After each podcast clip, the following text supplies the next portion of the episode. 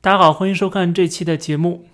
就在八月三号的时候，国务院开了一个新闻发布会，专门讲到了最新的北斗三号的全球卫星定位系统正式建成。那么，我们如何来看待这个中国的北斗导航？我觉得我们可以从两方面来看，一个是它的技术上的成绩，另外就是它在这个军事上面的应用啊。带来的一些重大的意义。首先，我们看技术方面。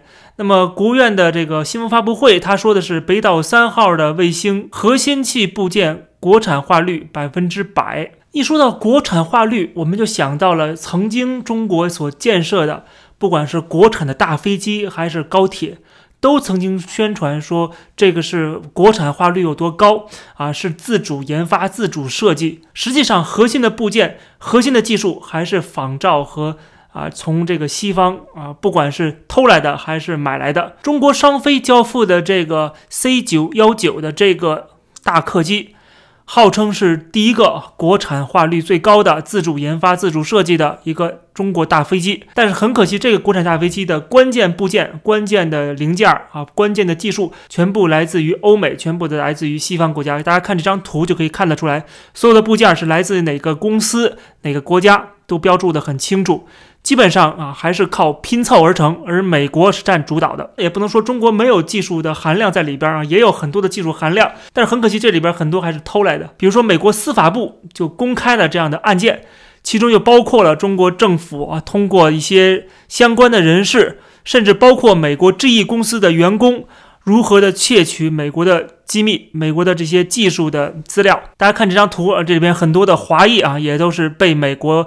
逮捕并且起诉了。除了美国司法部的起诉文件以外，还有就是一些智库也做了这些调查啊，其中包括了他们也发现中国的手伸向了很多的欧美的企业，特别是像这个霍尼韦尔啊啊这些企业都是中国政府派黑客或者是派间谍盗取技术的目标的企业。这就所谓的中国的技术，中国的国产大飞机。如果说你的这些数据啊这些资料是来自于国外的。啊，不能算数。那么好，我们再来看看国内的数据，比如说高铁，中国也是一直在吹嘘，从和谐号到复兴号一直在吹嘘说自主研发、自主设计、自主建造的这样的高铁项目，对吧？很骄傲，很自豪。但是不好意思，实际上还是假的，还是造假，而且是掺水。我们看，这是财新网的一个长篇的报道，这是过去曾经做过的，叫做《高铁国产化幻觉》。这是财新记者花了三个多月的时间去采访还原一个真相。它其中包括讲到了国产化率的注水的问题，比如他说，从西门子进口占总金额近一半的原装进口零部件，因在国内组装就算在国产化率里边了，就是自欺欺人嘛。就是给大家展示一个，我们现在已经崛起了，我们和国产化率已经很高了，我们不用依赖外国了。但实际上私底下啊，这个。呃，高铁出了什么事儿？赶紧找西门子的这个员工，赶紧找西门子的技术人员去问啊，怎么来改，怎么来弄？西门子的技术人员还开玩笑说：“你找我干嘛呀？啊，你不是说国产化率了很高吗？这不是你自主研发的吗？”报道里边讲到了，就是西门子公司的员工在开玩笑啊，就是在揶揄，就是说大家都知道你是为了宣传的作用，为了给上面的领导看的。中国向来都是外行管内行，中国向来都是政治挂帅。啊，因为它是这个党天下，它是党国一体的这样的一个啊中央集权的体制，所以说大家都要拍上面的马屁。而你能不能被提拔当领导，关键还在于你能不能拍马屁，能不能得到上边的信任和喜爱，而并不是你的技术能力有多强。技术能力永远是次位的，第一位永远都是讲政治，永远都是能够啊深得领导的。欢喜才可以能够上去，所以底下人怎么搞，上面人反正也不懂，就告诉你我这个国产化率百分之百。反正习近平又不是一个这个技术专家，他也不会去调查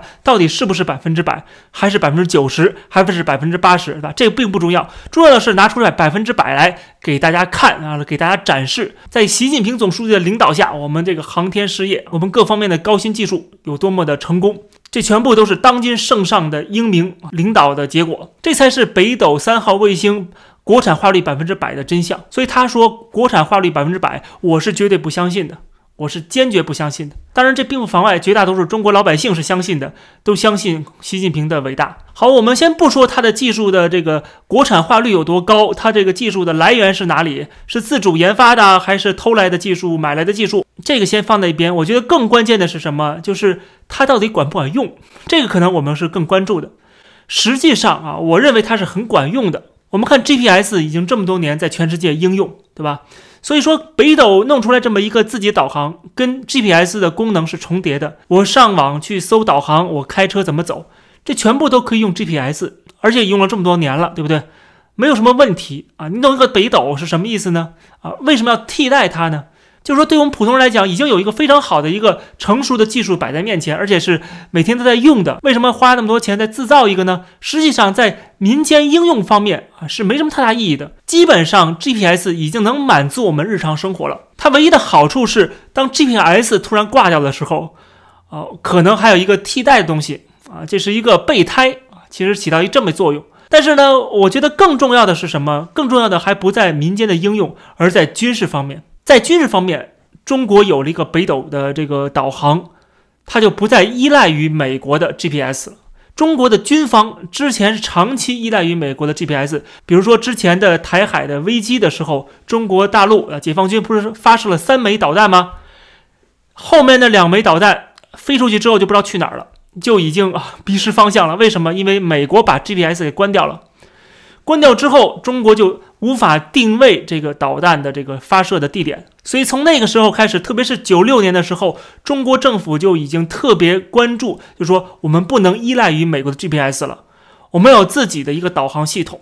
我觉得这个才是这次北斗卫星的这个导航正式建成的一个最重要的重大的意义。那么这方面我想说两点，第一就是说，我觉得这个技术方面是现在中国已经有了这样的技术，但是。到底应用如何？真正打起仗来，它这个北斗的导航能不能起到关键的作用？这个我们还是打个问号的。因为 GPS 美军的这个导航系统用了这么多年，而且经常打仗啊，经常应用，它是非常成熟的。但中国只是现在吹出来啊，我们多么精确，但实际上没有真正的应用，我们不知道啊。民间那些东西啊不算数啊，那民间那东西跟军方用的那个系统。军方用的参数啊，没法比的。而且民间我也讲了，GPS 已经开放给全世界了，大家都在用，对吧？这没什么可说的。但是军事用途到底管不管用，到底是不是像你吹的这么好啊？这个是有待检验的。而我们对它的这个真正的作用还是质疑的。为什么？因为我们看到了最近中国光发射卫星就掉下多少颗，对吧？在二零二零年，就是今年的时候，中国连续这个。坠毁了三颗卫星，一共出现了五次的事故啊！比如说，我们看到了三月十六号长征七号的这个运载火箭发射失败，然后四月九号是搭载了印尼的一个长征三号乙型的运输火箭发射失败，还有就是五月十一号长征五号 B 的货物返回舱脱轨掉落在大西洋。还有六月十六号，北斗三号最后一颗全球组网卫星因技术问题被推迟发射，就是我们最新看到的这个北斗三号卫星啊，现在成功了已经，但是六月十六号是推迟发射了。还就是七月十号，快舟十一号运载火箭飞行出现异常，发射失利。大家看到，就光在今年就连续出现了五次的火箭发射失败和各种各样的事故，所以我们对中国现在的技术进步啊，技术创新，特别是在。欧美的这个技术封锁跟围堵之下啊，它能不能继续的发展下去？我觉得是非常存疑的。你的偷窃的技术啊，通过千人计划盗取的技术，对吧？或者是买来的技术，它也不卖你了，对吧？所有的路线，所有的这个技术输入的管道全部被堵住了。甚至人才都给堵住了，你这些优秀的人才以后可能都不能再读这些理工科的专业了。现在给他们的这个签证也缩减了，对吧？缩缩减了时间。你之前改革开放四十年是全世界给你带来了很多的技术，跟你各种各样的合作，你用市场换技术。但是现在情况不一样了，对吧？甚至连香港现在都已经被美国、英国、加拿大，现在还有德国这几个国家都已经宣布了啊，这个禁止给香港。输送一些啊，卖一些这个比较敏感的技术，所以中国大陆通过香港去获取一些敏感技术的这个渠道也被堵住了。所以我们很难不联想到，就是对千人计划的封锁，对中国技术的封锁，以及这个五次的火箭发射失利啊之间没有任何的联系，我们很难不去联想，对吧？所以，我们当然可以合理怀疑这个北斗导航有没有它吹的这么神，它确实很能吹，但是到底事实是不是这样子，我们是存有很大的疑虑的。那么最后我想说的是，这个北斗它当然是有一定的技术，它当然是有一定的这个成功的。中国军方确实已经拥有了可以替代 GPS 或者不再依靠 GPS 的这样的能力了。但是我想说的是，这么做的结果是什么？我们要想一想，过去中国军方依靠美国的 GPS，等于说美国的 GPS 是他的眼睛啊。当时中美是比如说蜜月期的时候，八十年代九十年代。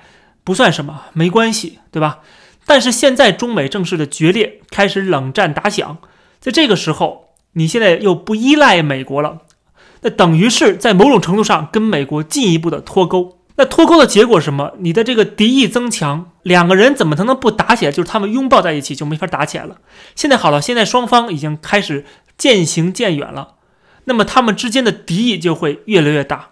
那么擦枪走火的可能性就越来越大了，因为我不依靠你了。我之前不敢跟你打，是因为我可能觉得自己的实力不够，而且我在某些关键领域还依赖你，所以没法跟你成为敌人。但现在没有了，现在不需要了，对吧？现在不依靠你了，我觉得我也很强大了。那么是不是可以打一打呢？是不是可以开始练练手了，对不对？所以说这个北斗导航的成功啊，我觉得。就意味着未来跟美国的军备竞赛会更加的激烈，也就是说，跟美国擦枪走火的可能性就越来越大。我想这一点，中国的老百姓啊，这些为北斗导航欢呼的这些五毛小粉红，他们肯定想不到这一点。他们觉得我们更强大了是一件好事儿，但实际上更强大了意味着跟美国的冲突，跟美国在各方面的冲突，甚至军事方面的冲突的可能性就更大了。那么当然，结果我们不用想都知道，是吧？这个跟美国作对，跟美国世界霸主去为敌啊，甚至发生军事冲突的结果，一定是非常难看的。最终的结果一定是带来灾难，特别是给普通人带来的一定是灾难。如果我们相信加速主义，当然欢呼北斗的建成啊，甚至欢呼中美断交、中美彻底决裂。但是我想说的是，看起来这个加速主义的这个总设计师啊，总加速师，他好像不太会让我们失望，他会继续的加速，跟美国脱钩，跟美国发生越来越多的冲突，跟美国正式的决裂，甚至断交。他正在往万劫不复的这个未来的可能性在一路飞奔。这期的节目就跟大家先聊到这儿。欢迎大家点击订阅这个频道，而且我开通了会员的功能。如果喜欢这个节目，欢迎加入会员来支持我。我们下期再见。